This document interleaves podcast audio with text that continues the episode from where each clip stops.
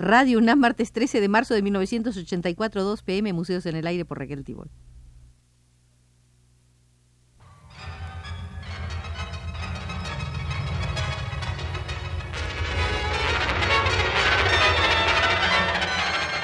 Museos en el Aire.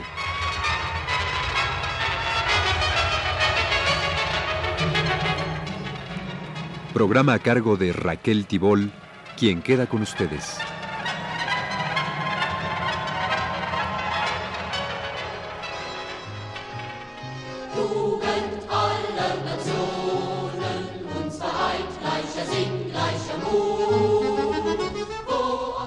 Será nuestra segunda visita al Museo de la Revolución Francesa. Vimos en la primera el surgimiento de los museos republicanos.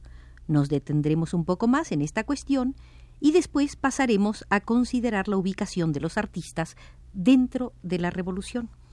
Será nuestro guía, Joseph Villet, experto museólogo, con destacada actividad hace unos 40 años. El 21 de enero de 1794 se decretó la fundación de los museos de distritos, con lo cual se ampliaba de manera sorprendente el esfuerzo en pro de la derrama del arte. El primero de esos museos se estableció en Tolosa, según decreto, del 12 de diciembre de 1793 y abrió sus puertas en agosto de 1795.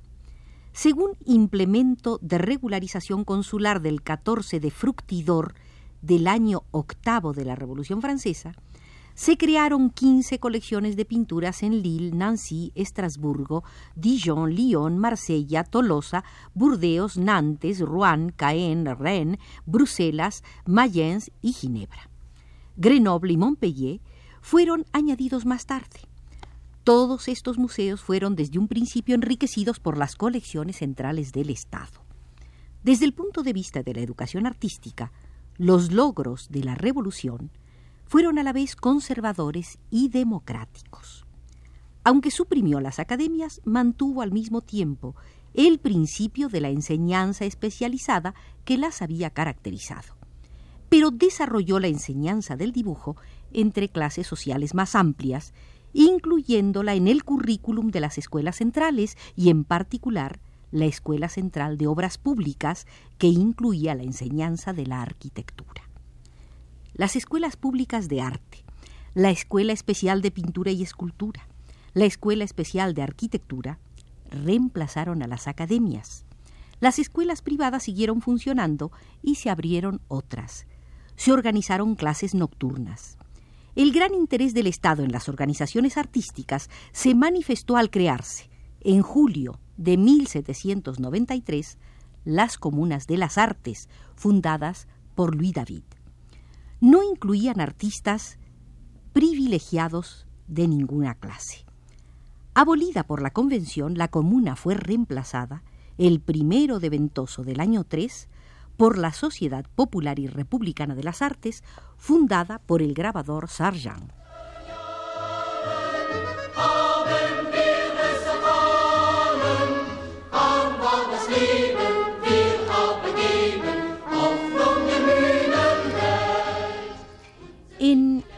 11 de Ventoso del año 3 de la Revolución Francesa, los miembros del Jurado Nacional constituyeron el Club de Arte Revolucionario. Estas sociedades, que se reunían en el Louvre, ejercían una gran influencia porque estaban apoyadas por el Estado y por la autoridad de miembros como David, Sargent, Jodet, Proudhon, Gérard, Tapino Lebrun, Isaberi y otros.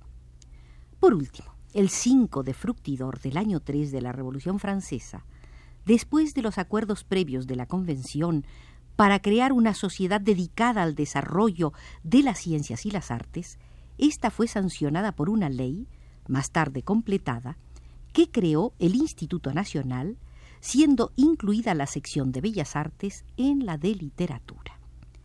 El funcionamiento de estos distintos cuerpos estaba controlado por el Comité de Educación Pública, que supervisaba su administración hasta septiembre de 1795. Entre sus miembros estaban David, Guiton Morveau, Thomas Linde, Grégoire, Mathieu, Lacan, Klutz y otros. Este comité estuvo siempre apoyado por la Convención. el Comité de Salud Pública y la Comuna de París, cuya solicitud se demostraba en los detalles más técnicos. Uno queda admirado, declaró Benoit, ante la maravillosa actividad desarrollada en todas las direcciones y en las más variadas cuestiones por el gobierno revolucionario.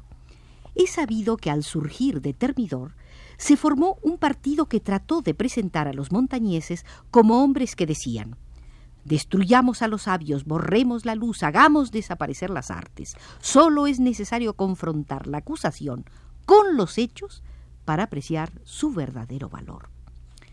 Por el contrario, ¿no proclamó Mathieu que las artes, las ciencias y la filosofía eran los acreedores de la revolución por las cuales la revolución debería hacer todo lo posible? Este principio expresa cómo se comprendía el papel de las artes en la construcción diaria de la civilización. Ese principio animó todos los experimentos que hizo la revolución en el campo artístico. Estas innovaciones debe decirse que dieron base para mucho de lo que fue revivido por gobiernos posteriores que obtuvieron por ello todo el reconocimiento. Napoleón en particular. En este, como en otros campos, fue a menudo el usurpador de los éxitos y los descubrimientos de la revolución.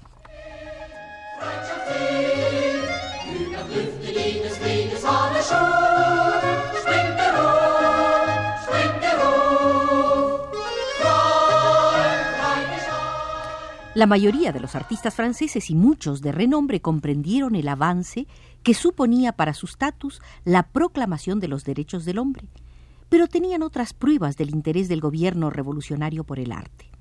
Las obras que eran aceptadas por el Salón recibían una recompensa financiera. En el mes floreal del año 2 de la Revolución Francesa, tuvo lugar un gran concurso en el que se distribuyeron 442.800 libros. Pero no fue solo por interés personal o de clase, por lo que la mayoría de los artistas apoyaron al nuevo orden. Para estos hombres, animados por el arte y por su sensibilidad a una indagación muy amplia del hombre, la revolución trajo mayor libertad, abrió nuevas perspectivas más allá de las comisiones y premios. El gran movimiento que a mitad del siglo XVIII había situado a hombres como Vian y especialmente a David en oposición a la fácil estética de Boudoir, en que los buscadores del éxito habían quedado aprisionados, situación de la cual el propio Fragonard no escapó. Este movimiento, nacido de una veneración por la antigüedad, corría el riesgo de anquilosarse fatalmente en imitaciones estériles y sin vida la revolución le dio la fuerza de un verdadero renacimiento. A estos hombres deseosos de grandes logros, la revolución francesa les dio el más grande de los temas que realmente los artistas podían desear, la liberación del hombre de las modas y las alegorías que vilmente disfrazaban su servidumbre. Se trataba ahora de ilustrar un nuevo orden humano. Además, a pesar de las apariencias exteriores desviadoras y las divisiones artificiales mantenidas por la enseñanza defectuosa, pueden hallarse en el arte del período revolucionario todos los gérmenes del gran surgimiento del siglo XIX. Diferentes fueron las reacciones de los artistas, tanto ante los grandes acontecimientos como ante los principales líderes de la revolución.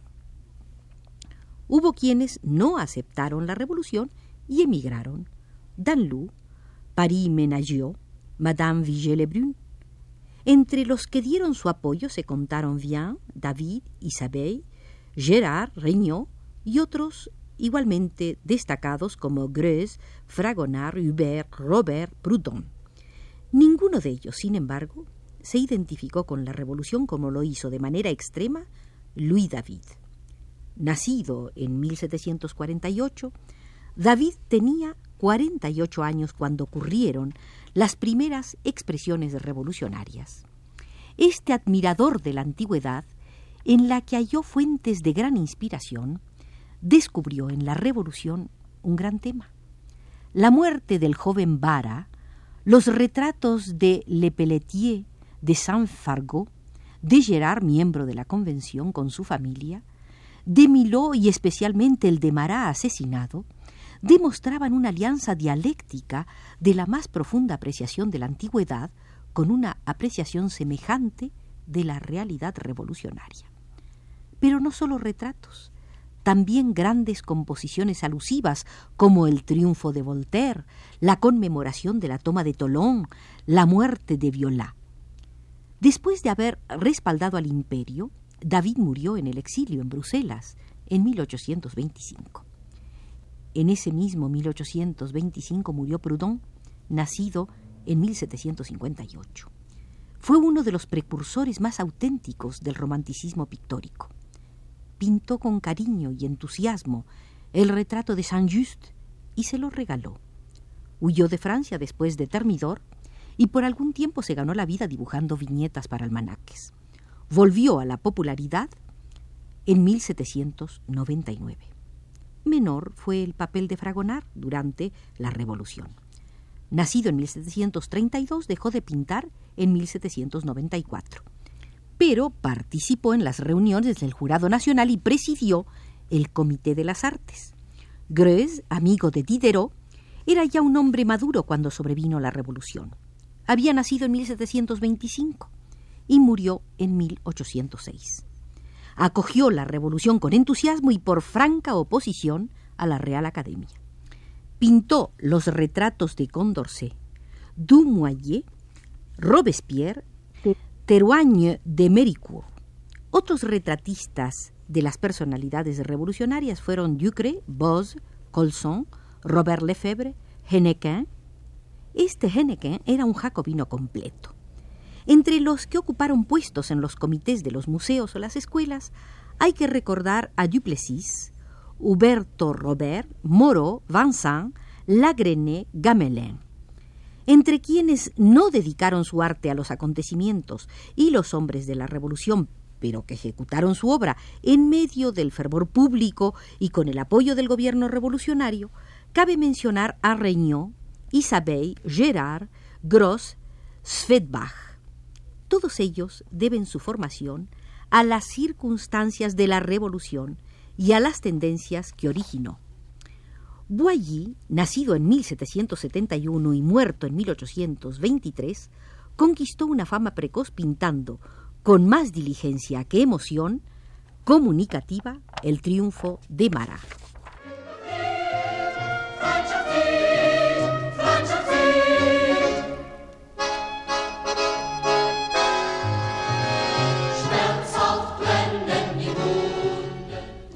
Los retratos y los paisajes fueron popularizados durante la Revolución Francesa por gran número de grabadores.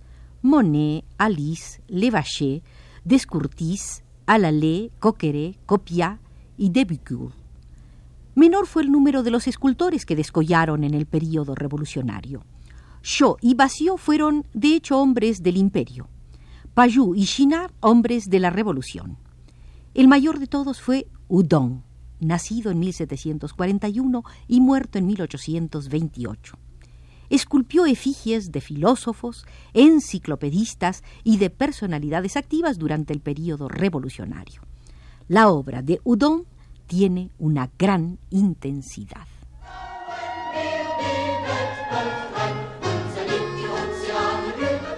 Concluimos así la segunda visita al Museo de la Revolución Francesa. Nos ha vigilado desde los controles Arturo Garro y fue nuestro guía el museólogo Joseph Villet. Los esperamos en la continuación de la serie sobre la Revolución Francesa.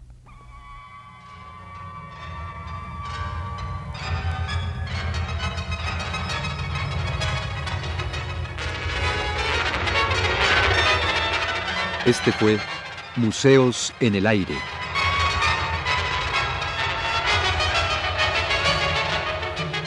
El programa de Raquel Tibol que se transmite todos los martes a las 14 horas.